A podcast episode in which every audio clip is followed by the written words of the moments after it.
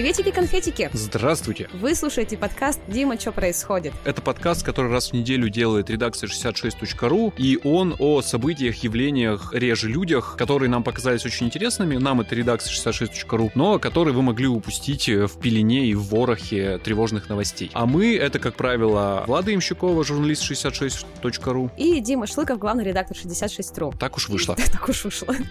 И сегодня у нас новогодний выпуск. Мы вам сегодня будем рассказывать, чем можно заняться вот в последнюю предновогоднюю неделю, если у вас почему-то в эту предновогоднюю неделю есть свободное время, ну или в чем в целом можно заняться в празднике. Ну, получается, в последнюю предновогоднюю или первую новогоднюю, вот так. Да, именно. Не выключайтесь на этом моменте, мы постарались для вас накидать нетривиальных решений. Ну, то есть здесь не будет ничего там банального про ярмарки новогодних подарков или про то, как правильно загадывать желание во Вселенную, чтобы оно сбылось. Мы прям покопались хорошенечко в наших архивах, подумали, прикинули и решили, что нам есть чем вас удивить. Поверьте на слово пока, но вот дослушайте до конца и скажете, да, Дима, ты был прав, мы ничего такого не ожидали вообще.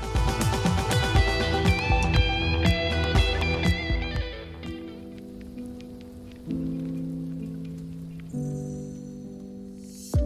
первое развлечение в нашем списке — это пойти в лес и срубить елочку. Ну, как бы Новый год, да, всем дома нужна э, лесная красавица, которая будет радовать глаз, взоры всех членов семьи. И как бы есть, ну, несколько вариантов, да, как ей обзавестись. Можно, во-первых, всегда купить многоразовую пластмассовую ненастоящую елку, а можно обратиться к живой, к натуральной, к природе, короче говоря. В общем, если вы вдруг захотите срубить елку, во-первых, мы вам хотим сказать, что это можно сделать, и это можно сделать даже легально. Нет, во-первых, мы хотим сказать, что покупать елки это не круто. Елку круто пойти и прям топором добыть. Потому что так делают мужицкие мужики, да? Совершенно не обязательно. Женские женаки тоже так могут делать, это физически не очень сложно. Я бы хотела попробовать, блин. Вот, давай рассказывай как. Хорошо, значит, первое, что нам с вами понадобится, нам надо будет получить разрешение от лесничества Свердловской области. И узнать Потому что мы против нелегальной рубки елок. Мы против, и вообще-то Уголовный кодекс Российской Федерации тоже против нелегальной рубки елок. Просто так напомним, что если вы вдруг решите самовольно, без разрешения, без ничего, пойти рубить елки в лес, вы можете попасть на штраф до 500 тысяч рублей, ну или лишение свободы до двух лет. Но вообще, конечно, по-честному, скорее всего, вам это сойдет с рук, потому что леса в России много, а лесников мало, но это все равно плохо и неправильно. Пускай елочки почки растут там, где они должны расти, и давайте рубить их там, где их все равно срубят. Потому что если вы обратитесь к специалистам, они на вас отведут а, в места, а, где, например, проходит станция ЛЭП, и под ней, ну, елки всегда пилят, ну, понятно, чтобы она электричество не отключила в паре городов. И вот там вот вы совершенно легально сможете срубить. Но это нужно правильно оформить, это несложно. Да, на самом деле, то есть мы просто приходим в отделение лесничества, заполняем там заявку, платим по квитанции сумму, которую нам там скажут за определенный там рост, возраст, где дерева. Это буквально десятки рублей, даже не сотни. И затем с этой квитанцией, с этой бумажкой мы приезжаем в, в лесничество, где нам уже специалист показывает это место, где можно рубить. Рубим елку, и все, собственно говоря, вы великолепны. Только учитывайте, пожалуйста, что максимум на одного человека можно срубить две елки. То есть нельзя приехать и все это поле елочное с собой домой забрать. Ну, это просека, как правило. Список лесничеств с адресами и телефонами, ну, сейчас надиктовывать не будем, они у нас на сайте хранятся. Мы постараемся, наверное, прикрепить где-то к этому ссылку, но если вдруг вы ее не обнаружите, ну, в общем, по простому запросу на 66.ru, как срубить елку перед Новым годом, вы это все найдете.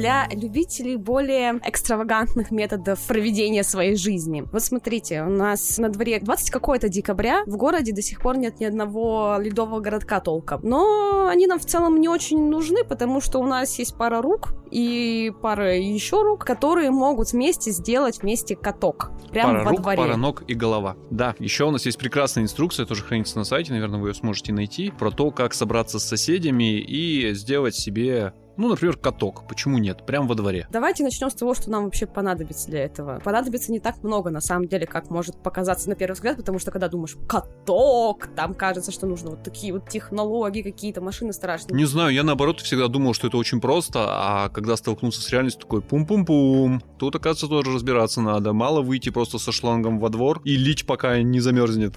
Как выяснилось, тут сложнее немножко, да. Ну, давайте по порядку. Значит, нам нужна, во-первых, минусовая температура за окном, но это у нас, скорее всего, есть, я надеюсь. Эти плюс 2, которые нам обещали, они уже, наверное, прошли. Нам нужна ровная площадка земли, где-то, ну, от 100 квадратных метров. Ну, конечно, чем больше, тем лучше, но вы понимаете, да, чем больше площадка, тем больше и дольше ее надо будет заливать. В идеале, конечно, коробка. Старая, например, брошенная коробка у вас во дворе да. хоккейная. Самое время ее восстановить. Но если нету, ну, ищем какие-то другие свободные места. По возможности свободные от э, детских развлечений, тротуаров, парковок и так далее. Нам нужно найти источник горячей и холодной воды, потому что нам понадобятся оба эти типа воды, то есть а, а наносить в ведрах, ну, не получится. Надо где-то посмотреть на нижних этажах. Скорее всего, если вы живете в таком современном довольно доме, у вас там есть возможность зайти и, короче говоря, подключиться к краном. Но это вот технический момент, это вот лучше реально ножками сходить посмотреть. Я думаю, вы это и так увидите. Лучше обратиться в управляющую компанию, если у вас с ними хорошие отношения. И если отношения не сложились, ну, ищите друга соседа на первом этаже. Да. С форточкой. Открывающимся окном. И добрым сердцем, и щедрую душой. Готовым поделиться довольно большим объемом воды, и горячей, и холодной. Нам также понадобятся шланги. Причем шланги лучше брать резиновые, потому что иначе пластмассовые дешевые шланги могут просто замерзнуть и треснуть в момент, когда вы будете все это заливать. А нам бы не хотелось превратить весь двор, да, в каток, тем более такой неуправляемый. И нам также понадобится удивительное приспособление, которое называется волокуша. Очень милое слово, оно мне очень нравится. Годы идут, волокуша все еще в деле. Да, это штука для тех, кто, как я, до сегодняшнего дня был не в курсе, который, ну, собственно говоря, выравнивают поверхность льда. Это тряпка на палке. Это большая тряпка на большой палке. Т-образная, насколько я понимаю. Но называется она волокуша. Ну что может быть милее? Ну поэтому, поэтому, в общем, да, нейминг потребовался, потому что тряпка на палке звучит не очень. Ну и, конечно, нужны люди, потому что стоит понимать, что в одного при всем огромном бесконечном энтузиазме такое не провернуть. Не, ну провернуть, просто устать. Ну, устать и сложно, и все-таки, учитывая, что это общественный, ну, это двор во дворе, то лучше иметь хотя бы несколько соратников, которые будут поддерживать эту идею, и вместе вы будете такие, да, мы сила. Допустим, вот, вот этот вот стартер-пак для создания катка. Что мы начинаем делать? Сначала нам нужно подготовить площадку, да? Площадка у нас должна быть, ну, ровная, потому что от этого будет во многом зависеть наш будущий каток. Вокруг нее должны быть бортики, так, чтобы вода, которую мы будем лить, она оставалась там внутри. Счищать полностью снег вот прямо до асфальта, до земли не надо, лучше оставить какой-то такой плотный снежный наст. И сделать бортики тоже можно достаточно хорошие, можно сделать их прям высокими, чтобы потом их в будущем можно было использовать даже как сиденье. Потом будущие фигуристы вам скажут за это дополнительное спасибо. Деревянные в смысле? Или снегом их выложить? Нет, и снегом можно выложить. Делаем э, шаг второй. Мы подключаемся к воде, ну и, собственно говоря, начинаем фигачить первый слой. Учитывайте, что чем у нас будет ровнее первый слой, тем э, ровнее будут все другие слои. Понятно, что как бы накосячить можно всегда и везде, но постарайтесь вот, вот эту вот первую базу заложить прям максимально хорошо. Как это сделать? Нужно создать ледяную корку, которая будет дном нашего катка. Воду надо равномерно распределить по всей площади. Ну, вот как раз-таки с помощью нашей прекрасной волокуши. Боже боже мой.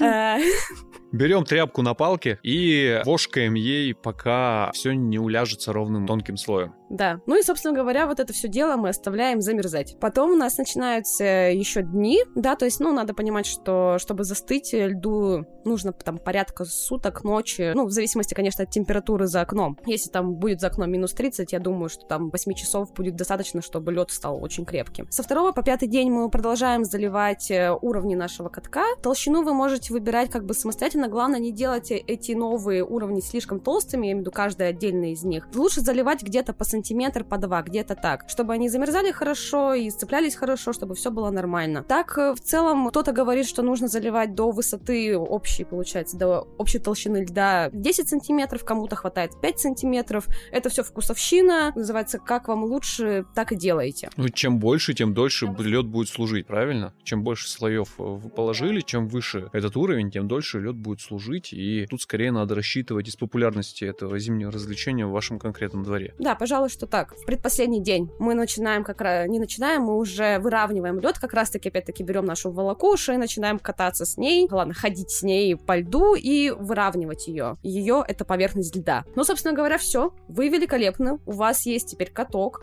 вы его потом берете торжественно открываете, чтобы все порадовались и увидели, какой вы молодец. А дальше на протяжении всей оставшейся зимы продолжаете раз-два в неделю приезжать с этой волокушей на каток и ну, выравнивать дальше лед, иначе через пару недель у вас от льда останется просто мешанина, изрезанная лезвиями и сбитая вся в ямах. Это очень травмоопасно, и вам бы этого не хотелось. А еще его надо чистить от снега, который будет падать сверху. Ну, в общем, ухаживать надо, конечно, но если уж вы прошли все предыдущие этапы, я думаю, почистить снег со льда — это не так уж страшно в этом всем.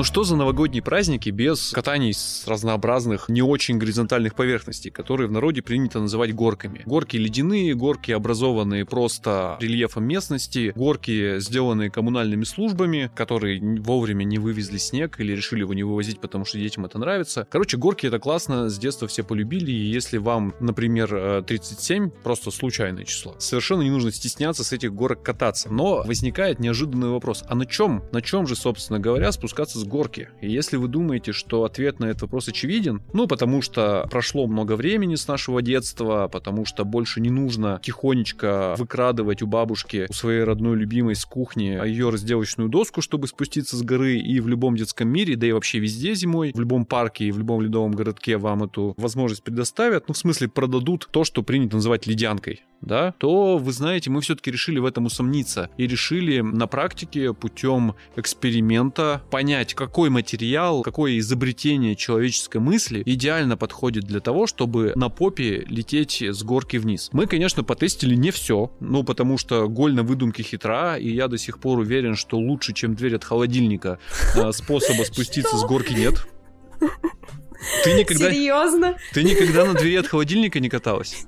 Блин, нет. Слушай, в детстве... Не знала людей. В детстве это было прям... Это максимальная удача, если ты идешь по двору, и кто-то вынес холодос, ну, холодильник. Потому что дверь от холодильника — это идеальная, просто идеальная штука для того, чтобы скатиться с горки. Ну, не с обычной, как бы, дворовой ледяной горки, да, узкой и маленькой, а с какой-нибудь там, ну, существенной возвышенности снежной. Это прям классно, потому что, во-первых, на этот холодильник ты помещаешься не один, вас там помещается от двух и более, ну, там до восьми человек запросто, и это сразу весело. Во-вторых, он многослойный, эта дверь, эта дверь многослойная, и поэтому ты не очень чувствуешь, еще раз мы катимся по неподготовленной поверхности на нем, да, ты не очень чувствуешь бугорков, кустов, замерзшего собачьего дерьма, ну вот все вот это вот, что тебе может попасться, ты это не замечаешь практически, потому что хватает этих слоев для того, чтобы сдержать толчки, которые снизу поступают. Ну и в-третьих, он же гладенький, ровненький и металлический, и скорость скорость вообще отличная. Единственный минус, конечно, это его слабая управляемость, вернее, полное отсутствие управляемости, но это тоже плюс, потому что когда в начале пути ты не знаешь, чем этот путь кончится, это гораздо веселее, чем скучная управляемая жизнь, в рамках которой ты ни с кем не столкнешься и никуда не улетишь. Но так как речь идет о, во-первых, вещах, которые довольно просто достать, потому что, еще раз, дверь от холодильника — это прям артефакт, не всем так везет. А призывать взрослых людей отдирать от холодильника в двери мы сейчас не будем ни в коем случае. А во-вторых, речь идет все-таки не только только о природных э, горах. Ну, у меня в детстве такая возможность была, потому что у меня во дворе откуда-то был такой довольно высокий холм, но она не у всех есть, и все-таки чаще речь идет о ледяных горках да, либо ледяные горки, там, не знаю, в ледовых городках организованных, либо в центре города, либо в парке Маяковского, либо в районах, либо горках, построенных там своими руками во дворах. Поэтому, к сожалению, к сожалению, дверь от холодильника в эксперименте не участвует. Зато участвует много всего другого, и мы это все другое сравнивали экспериментальным путем. Ну, то есть журналист Марина Шулева буквально э, садилась на это на все попой и ехала с одной и той же горки, а мы замеряли э, максимальную скорость, которую она при этом развивала, длину пути, которую она проделывала, ну и потом ее допрашивали на предмет того, что она думает по поводу управляемости того или иного агрегата и чувствительности, да. То, что мы интеллигентно назвали чувствительность склона, хотя, конечно, имеется в виду чувствительность попы. Что в этот момент она ощущала, ощущала ли что-то, и было ли ей э, комфортно в этот момент. Попе, безусловно.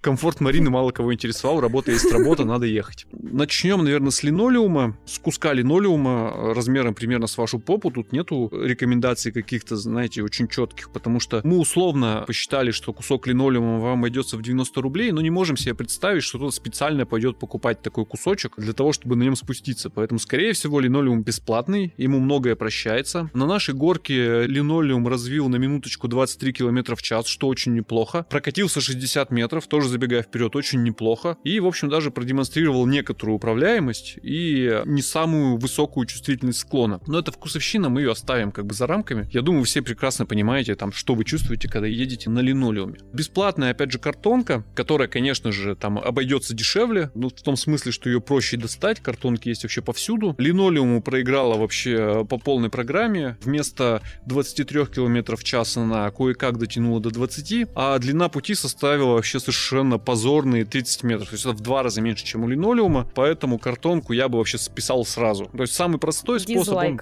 ну да, он, он всегда самый паршивый, к сожалению. И дальше мы переходим к гораздо более дорогому пакету. Имеется в виду пакет маечка из любого сетевого магазина. Вот стандартного размера, стандартной формы, стандартной невероятно высокой чувствительности склона. Понятно, что это характеристика, по которой он всем проиграл. Едете прям как на попе. Небольшая э, разница, это понятно. Интереснее другие... Зато с ветерком. Зато с ветерком, да, потому что другие показатели оказались интересными. Он развивает скорость 25 км в час, это быстрее, чем у линолеума, и, естественно, быстрее, чем у картонки. Длина пути 65 метров вместо 60 у предыдущего фаворита. Кое-какая управляемость и совершенно кошмарная чувствительность, конечно. Повторюсь, чувствительность попы пострадает. Поэтому, если хотите быстро, а на попу плевать, у вас, не знаю, есть запасная или ваша очень терпеливая, то, в принципе, вариант хороший, веселый и э, с ветерком поедете. Мы все это сравнивали с ледянкой. Обычная, ледянка из магазина, все представляют, как она выглядит, такая вот пластмассовая. Она, надо сказать, ну, неплоха, в том смысле, что она стоит своих денег. Цена разная, там 100-150 рублей. Если вы придете, не знаю, на главную площадь вашего города и попытаетесь в ледовом городке купить, то понятно, что на 10 эта цена умножается. Но, в общем, самый дорогой наш конкурсант, но он и скорость развил самую высокую, 26 км в час, и проехал 75 метров. Ну, то есть теория о том, что человечество изобрело и продает за деньги там что-то быстрее, чем пакет, лет она себя оправдала. Но, вы знаете, в этом моменте должна появиться темная лошадка, которую я упомянул в самом начале, и она появилась. Это та самая бабушкина разделочная доска. Если вы в детстве так не делали, мне вас искренне жаль. А я Если не вы... делала. Мне искренне тебя жаль. А Еще мне искренне жаль тех, кто этого не делал в детстве и постесняется сейчас взять разделочную доску и отправиться с ней на горку. А если вас мучает совесть, э, у бабушки сейчас ее воровать не надо. Вы взрослый, самодостаточный, неплохо зарабатывающий человек, вы можете пойти и купить себе разделочную доску. Купите только нормальную деревянную разделочную доску, достаточно большую для ваших габаритов, они у всех разные. Ну, я думаю, вы себе примерно представляете, потому что на самом деле абсолютный фаворит конкурса это разделочная доска. Разделочная, мать ее, доска, я бы даже так сказал. Не дверь от холодильника, но тем не менее. Напомним, давайте сравним с нынешним фаворитом да, ледянка 26 км в час она развела максимум в рамках нашего эксперимента, разделочная доска ее уделывает в пух и прах с 22 9 километрами в час, почти 30.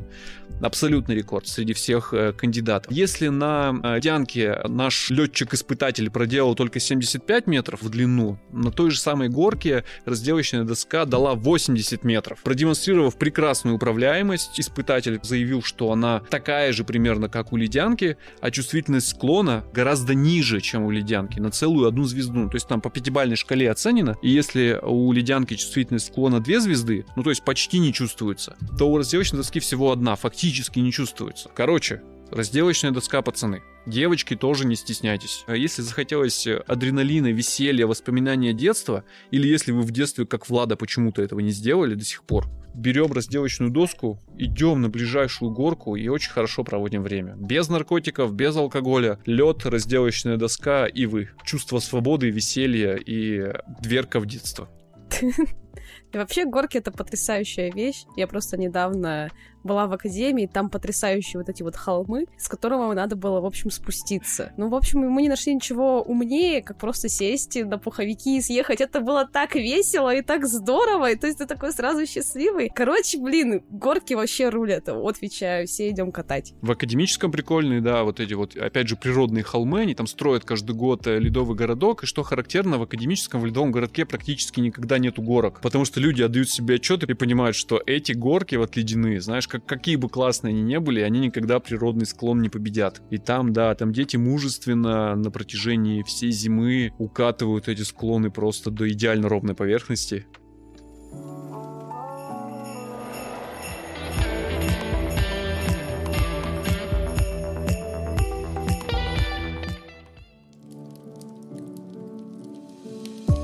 По логике вещей дальше мы должны были рассказывать что-то на вроде а, карта вкусного глинтвейна, цены на новогодние елки и всякая такая предпраздничная и постпраздничная ерунда. Но тогда мы были очень обычной инструкцией по применению, а мы не хотим быть обычной, мы хотим быть правдивой инструкцией по применению. По применению Нового года, конечно. я думаю, что настало время поговорить о главном, о нескольких э, великолепных способах испортить праздник себе и людям. А точнее, о том, что об этом празднике и по последующей неделе э, празднования думают э, люди, которые видят его немного под другим углом. И речь идет о врачах-травматологах, с которыми поговорила Даша Александрович. Скажи привет. Приветики. С которыми поговорила Даша Александрович. И э, вот они-то про вас, дорогие наши слушатели, читатели, иногда даже зрители, знают много всего гораздо более интересного, чем, не знаю, список книг, которые вы прочитали за праздники или подарки, которые вы купили в рамках Тайного Санта. Они знают, как вы на самом деле проводите время время и могут, в общем, показать пути, по которым ходить не надо, да, Даша? Именно так.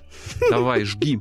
Что говорят эти грустные и одновременно очень ироничные люди? Во-первых, грустные и одновременно ироничные люди говорят, что поток людей к ним приходит не первого числа, как это а могли бы приду нет, и дни 31-го, все начинается со второго числа. Когда все просыпаются. Когда все, видимо, просыпаются и начинают понимать, что что-то с тобой не так. Перелом не прошел. Знаю прекрасную... Кость торчит. Знаю прекрасную историю, когда э, человек сломал две ноги, но продолжил праздновать и пошел только вот как раз где-то второго. А вот второго и третьего числа, говорят, э, коридоры прям темные. Подтверждаю, был однажды. Оторванные там вот эти вот пальцы от петард, ожоги и прочее, это все как бы обычная, обыденная фигня. Ну да, это основная масса, понятно, это есть. Это вряд, в топе. Вряд ли это входит в, в список э, самых интересных способов нет, испортить нет, праздник конечно. себе и людям. Один из интересных способов, которые припомнили врачи из своей практики, к примеру, это почему-то вдруг родившееся, не, не знаю откуда желание у человека, украсить валенок, сделать его новогодним. Мужчина, по всей видимости, был в возрасте, ну, я себе не могу представить молодого человека, который решил бы себе украсить валенки. Зачем? Я легко могу, могу решить представить. вообще запросто. Ну даже, ладно. Даже не представляешь, какой ерундой мы подчас занимаемся с восьмилетней дочерью. Не то, что валенки украшаем, иногда гораздо менее функциональные предметы. Ну вот. Сидел себе мужчина, украшал валенки. Чем? Бисером. А, угу. Бисером украшал валенки. И ему для этого понадобилось шило. Не знаю, зачем шило, можно обычной иголкой, нет? Ну вот, короче. Валенок обычной иголкой, ну вряд ли. Вот. Э, сидел он себе, спокойно украшал валенок, и в один прекрасный момент проткнул шилом вот этот вот валенок, и шило вошло в руку. Оно было с противоходом, то есть обратно ты его вытянуть как бы сам не сможешь. С крючком таким на С конце. крючком, да. Кошмар, как Вот. больно сразу стало. И, как рассказывает травматолог, мужчина вбежал к ним прямо в операционную вот с этой рукой валенком. То есть рука была в как То бы есть он хотел валенке. приделать к валенку бисера, приделал Да, руку. Да. Ужас Да. какой. О, боль. И прямо вот в операционной они как бы завели его вот с этим вот валенком рукой. Вот, ну вроде Жесть. ни- ничего, все обошлось. Вот, интересно, конечно, продолжает ли он этим заниматься. Расскажи про корпоратив в бильярде. Корпоратив бильярд. Вы могли бы, наверное, подумать, что там люди могут еще глазами крышки открывать. Это вот эти Могут, вот- я видел таких людей. Могут, но почему-то травматолог из 36-й больницы говорит, что что-то у них такого в последнее время нет. Зато почему-то начали люди кидаться на корпоративах шарами бильярдными. В смысле, это не разовый случай, это прям Нет, типа нет, тенденция это- у него? Да, это тенденция. Типичная новогодняя травма это бильярдным шаром по голове. Да, бильярдным шаром там в глаз, либо в лоб. Люди приходят с травмой там лбу. Вот, ли- либо гласные крючки. Я, я не знаю, как они там играют в бильярд. А главное, где они берут бильярд? Я думал, что это, ну, все уже сошло на нет. Огонь. Она рассказала, что вот буквально недавно с утра в 8 или в 9 утра прибежала женщина с корпоратива.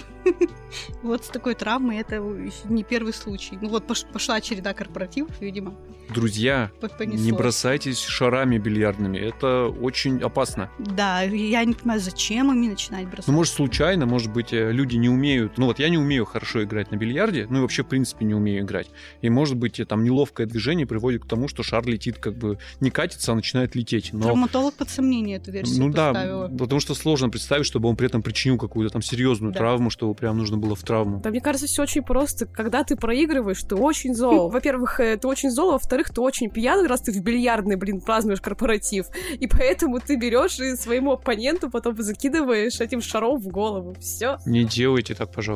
Не портите праздник себе и людям. Да, и не участвуйте в конкурсах э, с рыболовными крючками. Не знаю, Конкурс с рыболовным крючком, крючками. это кто додумался? Я вообще не знаю, что это за конкурс. Я На начала... корпоративе был конкурс, в котором участвовали рыболовные крючки. Еще раз, корпоратив, корпоративная вечеринка. Там люди трезвыми, ну, не бывают. Потому Да. что, ну, если ты хочешь быть трезвым, зачем ты туда вообще пришел? И какой-то талантливый человек, то ли из компании, то ли, не дай бог, это нанятый вообще ведущий, придумал устроить конкурс с рыболовными крючками. Угадайте, чем кончилось. Угадайте, чем кончилось. Короче, кто-то там, э, один из участников, участниц, женщина, зацепилась как-то, видимо, вошел в нее этот крючок. Куда? Вот. Больно спрашивать. Да нет, не в руку тоже вошел, А. короче. Не знаю, как там у него вошел, но, короче, они там ей тоже как-то глубоко, они его... Ну, у рыболовного крючка просто есть та же самая особенность, как у Шила. упомянутого э, ранее шила. Ну, то есть э, он на той рыболовной, чтобы рыба в одну сторону как бы его насадила, а обратно не смогла. Но в данном случае роль рыбы исполняла ни в чем не повинная женщина. А прибежали почему-то они ее спасать всей компанией за пять минут до Нового года. А, то есть у них настолько сплоченный коллектив, что они Да. прям натурально Новый год праздновали Да, вместе. и травматологи подумали, там капец какой-то случилось, раз столько людей, такая толпа понабежала. Видимо, с человеком совсем все плохо. Это прям все, он сейчас помирает. А там, блин, ну, ры- рыболовный крючок, ну ок, ну вытащим. Не И, используйте рыболовные и на крючки. минуточку еще подгоняли, типа, у нас пять минут до Нового года, как бы, Можно понять. Постарайтесь, друзья. Они говорят, ну что вы как не люди, да приходите как все второго. Давай самый кошмар. Ой, ты про, про бедро? Да, ну прям- Ой, это прям история, которую я считал городской легендой. Я, я не верил в то, что такое бывает, но врач прям клянется, божится, но у него нету мотива врать, что это случилось на самом деле. И после этого, знаешь, плюс одна фобия лично у меня. Но это было в 90-е. Поступила в травмпункт женщина. Как врач сказала, прямо рана была нашпигована лезвиями. Во множественном, блин, числе. Она распорола себе ягодицу и бедро. Получается, лезвие настолько... Они одежду распороли и вошли вот в ягодицу, в бедро. Женщина-почтальон просто Да. шла по двору, Нет, она покатилась с горки. шла по двору, увидела горку, Горку. такая, ну дай, дай скачусь, Новый А год горка, скоро, праздник, горка, как веселье. я поняла, была деревянной. Ее типа зимой, видимо, там закатывали. Заливают. Ну да. Вот, видимо, в этом дереве торчали вот эти вот лезвия. Так это же такая была лежали. прям легенда, то есть говорю, что смотрите внимательно, там э, в горках лезвие. И я всю жизнь думал, господи, да кому Да, надо совать в горку лезвие? Действительно. Вот, лечили ее от этого две недели, и травматолог говорит, что именно почему-то именно эту историю она вспоминает каждый Новый год. Еще бы, мне прям сейчас больно в определенных местах. Ужас. Ужас, ужас. Мгм. Хорошо, что мы завели вот эту вот рубрику в середине нашего альманаха, от которой прям больно. Чтобы вы не забывали, что Новый год это не только праздник и веселье, но и всякие другие ощущения, эмоции, которых лучше не допускать. А есть не больная история, но такая забавная. Видимо, в травмпункт пришла какая-то веселая, невеселая, либо женщина так себя от боли отвлекала. У нее был перелом, Чего? не смог врач вспомнить чего. Мгм. И во время того, ну, короче, когда тебе вправляют, вот вставляют вот это вот все, там осколки вот это вот. И во время вот этой процедуры она зачем-то начала читать стихи собственного сочинения. Я, я не знаю, зачем. Ну, шок, может быть. Шок. Может быть, правда, способ отвлечься. Ну, в общем, э, конечно, все-таки травмпункт это не, тот, не то место, где хочется провести новогоднюю ночь, э, новогодние каникулы, вообще когда-либо оказываться в жизни, если честно. Так вышло, что я несколько ночей провел в травмпункте. Так получилось. Ну, на протяжении своей жизни. Не то, что на этой неделе, а вообще. На протяжении жизни. Ты знаешь, Влада, прекрасное место. Хотел бы, кстати, передать привет, если меня слышит коллектив травматологов травмпункта, который хо- находится в 23-й больнице на Эльмаше. Здравствуйте снова. Спасибо вам большое. Вы классные, великолепные, люди. Я более позитивных врачей в жизни не встречал. Хотя нет, были еще позитивные травматологи, э, когда в каком-то областном городе, я честно не помню в каком, мне потребовалось ночью срочно зашить голову. Ну, бывают такие потребности у людей, из которых листала кровь во все стороны. И вот меня туда привезли, там тоже были очень веселые врачи. Я был в не очень хорошем состоянии, но одну шутку я запомнил. А я непосредственно перед операцией, когда надо мной склонился врач, чтобы голову зашить, я его спросил, э, сделают ли мне укол обезболивающего, вернее спросил, а когда мне сделают укол обезболивающего? Сначала они долго смеялись, а потом я смеялся, потому что он ответил, может тебе еще спеть и станцевать? О, потрясающая ночь, незабываемая. И вообще, любая ночь в травмпункте, конечно, незабываемая, но это не значит, что туда нужно попадать. Я один раз в травмпункт уезжал с горнолыжного комплекса, который находится в черте города, с корпоративного праздника, естественно. И я помню, что я залез в скорую, она не едет. И я у них спрашиваю, а чем мы не едем-то, я же уже здесь. А они мне натурально как в маршрутке отвечают, пока все не сядут, не поедем. То есть, приезжать, собирают сразу оптом, ну, потому что, ну, ночь, предновогодняя пора, и горнолыжный комплекс, они понимают, что сейчас поломанных будет много, ну, и, видимо, практика такова, что их много, и нас реально там загрузили, знаешь, ну, трое нас, по-моему, ехало, и увезли оптом. А то есть ты тоже из этих людей, которые вот в новогоднюю ночь оказываются в травмпункте? В новогоднюю ночь ни разу не был в травмпункте. Второго? И второго ни разу не был. Вот один раз было в предновогоднюю пору, наверное, недели две до нее оставалось. Еще один раз тоже зимой я туда приезжал, но там так совпало, совпало, я ничего не отмечал, просто, просто, я не знаю, как это объяснить, это, это, это настолько клинический идиотизм, а я был еще юн и жил тогда с мамой. И я понимал, что это настолько идиотизм, что я во всех больницах, в которых бывал, требовал, чтобы мне взяли кровь на алкоголь и дали справку. Я говорил, мне никто не поверит, что я был трезвым. Там история состояла в том, что мы э, с однокурсниками на каких-то ранних курсах приехали отмечать, не помню, ну типа окончание чего-то, семестр будем его называть, на какую-то базу. И эта база находилась как бы на высокой такой горке. С одной стороны эту горку венчала лестница, а с другой обрыв вниз, там, ну, на несколько метров, метров 8, наверное, вниз. Просто такой ответственный склон. И я почему-то не увидел вот этого вот ответственного склона. По сути, рыбкой сиганул с него вниз. И мало того, что пролетел довольно большое расстояние, я по пути еще встретил сосну, а то и не одну. Ну, то есть поломан был сильно, и, и понимая, насколько это глупо, да, как насколько это странно э, и неестественно все выглядит, я во всех больницах, в которых позже оказался, там, в, в, в этот день и в эту ночь, э, их много пришлось посетить, потому что у меня были разнообразные травмы. Я везде говорил, пожалуйста, возьмите у меня кровь на алкоголь, мне никто не поверит. И, и когда спустя до, до, долгое время я уже домой заходил, уже там в гипсе весь перебинтован, ну прям ужас. Я заходил натурально справкой вперед. Я вытянул на, на вытянутой руке, я ее нес перед собой, и э, когда мама меня увидела, я говорил, подожди, ничего сейчас мне не говори, вот почитай сначала.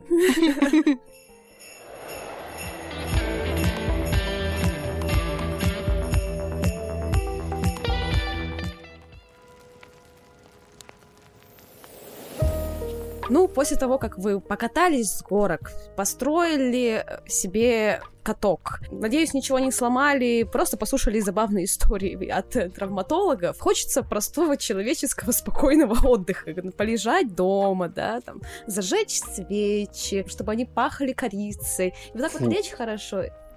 Ничего ты не понимаешь. И взять вот так вот книжку в руки, и вот просто лежать и читать, и смотреть, как за окном падают снежинки. Так читать или вдруг... смотреть, как снежинки падают? у тебя два глаза, можно одним читать, вторым смотреть за окно. Wow. А... Я знаю, чем я займусь в каникулы.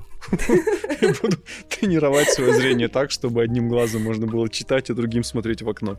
Если вдруг так сложилась э, жизнь, что вы не знаете, что бы вам такого почитать в эти новогодние праздники, то мы тут вам эту задачу тоже решили упростить. Спросили об этом у тех, кто в книжках понимает, пожалуй, знаете, побольше нашего. Потому что они их пишут, собственно говоря. Э, журналист Михаил Старков буквально сел и э, на протяжении, наверное, пары недель обзванивал заметных писателей России и спрашивал, задавал простой вопрос, что вот из новенького можно почитать? И они накидали. Да, они накидали достаточно большой список из 25 книг, вы его потом можете найти у нас на 66.ru, но я предлагаю сейчас привести просто как пример буквально парочку из них. Например, Алексей Сальников, лауреат премии «Национальный бестселлер» и автор там книг прежде всего «Петровы в гриппе», но самая известная, или «Оккульт Трегер», которая вышла в этом году, рекомендует следующее следующее. Он рекомендует книгу Романа Сенчина «Русская зима», книжку «Каждые сто лет» Анны Матвеевой, Из Веры Богдановой он рекомендует почитать «Сезон отравленных плодов», книгу типа «Я» Ислама Ханипаева. Еще рекомендует книжку «Выше ноги от земли», которую написал Михаил Турбин. Также он обратился к Шамилю Идиатулину. Он дважды лауреат премии «Большая книга», автор романов «Татарский удар», «СССР ТМ». В общем, у него достаточно большая библиография. Шамиль нам советует прочитать имени такого-то, а, автора Ленора Горалик «Лучшие люди города» Катерины Кожевиной, Акультрейгер, собственно говоря, Алексея Сальникова, «Мост» Аси Михеевой и Комитет охраны мостов Дмитрия Захарова. Ну, в общем, большой подробный список со всеми книгами вы найдете у нас на сайте чуть попозже. А пока, вот на ближайшие пару дней, я думаю, что вам и вот этих вариантов тоже хватит, чтобы выбрать себе что-то по душе.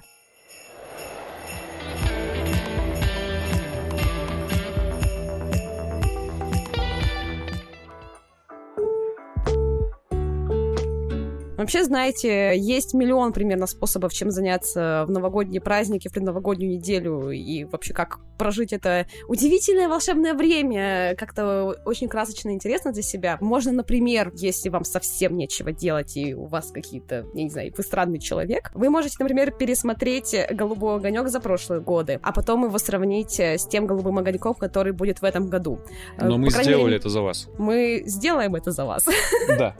Кирилл Зайцев как раз раз э, будет смотреть новый голубой огонек. Он уже посмотрел старые. Буквально ну, общем, жребий вытянул человек для...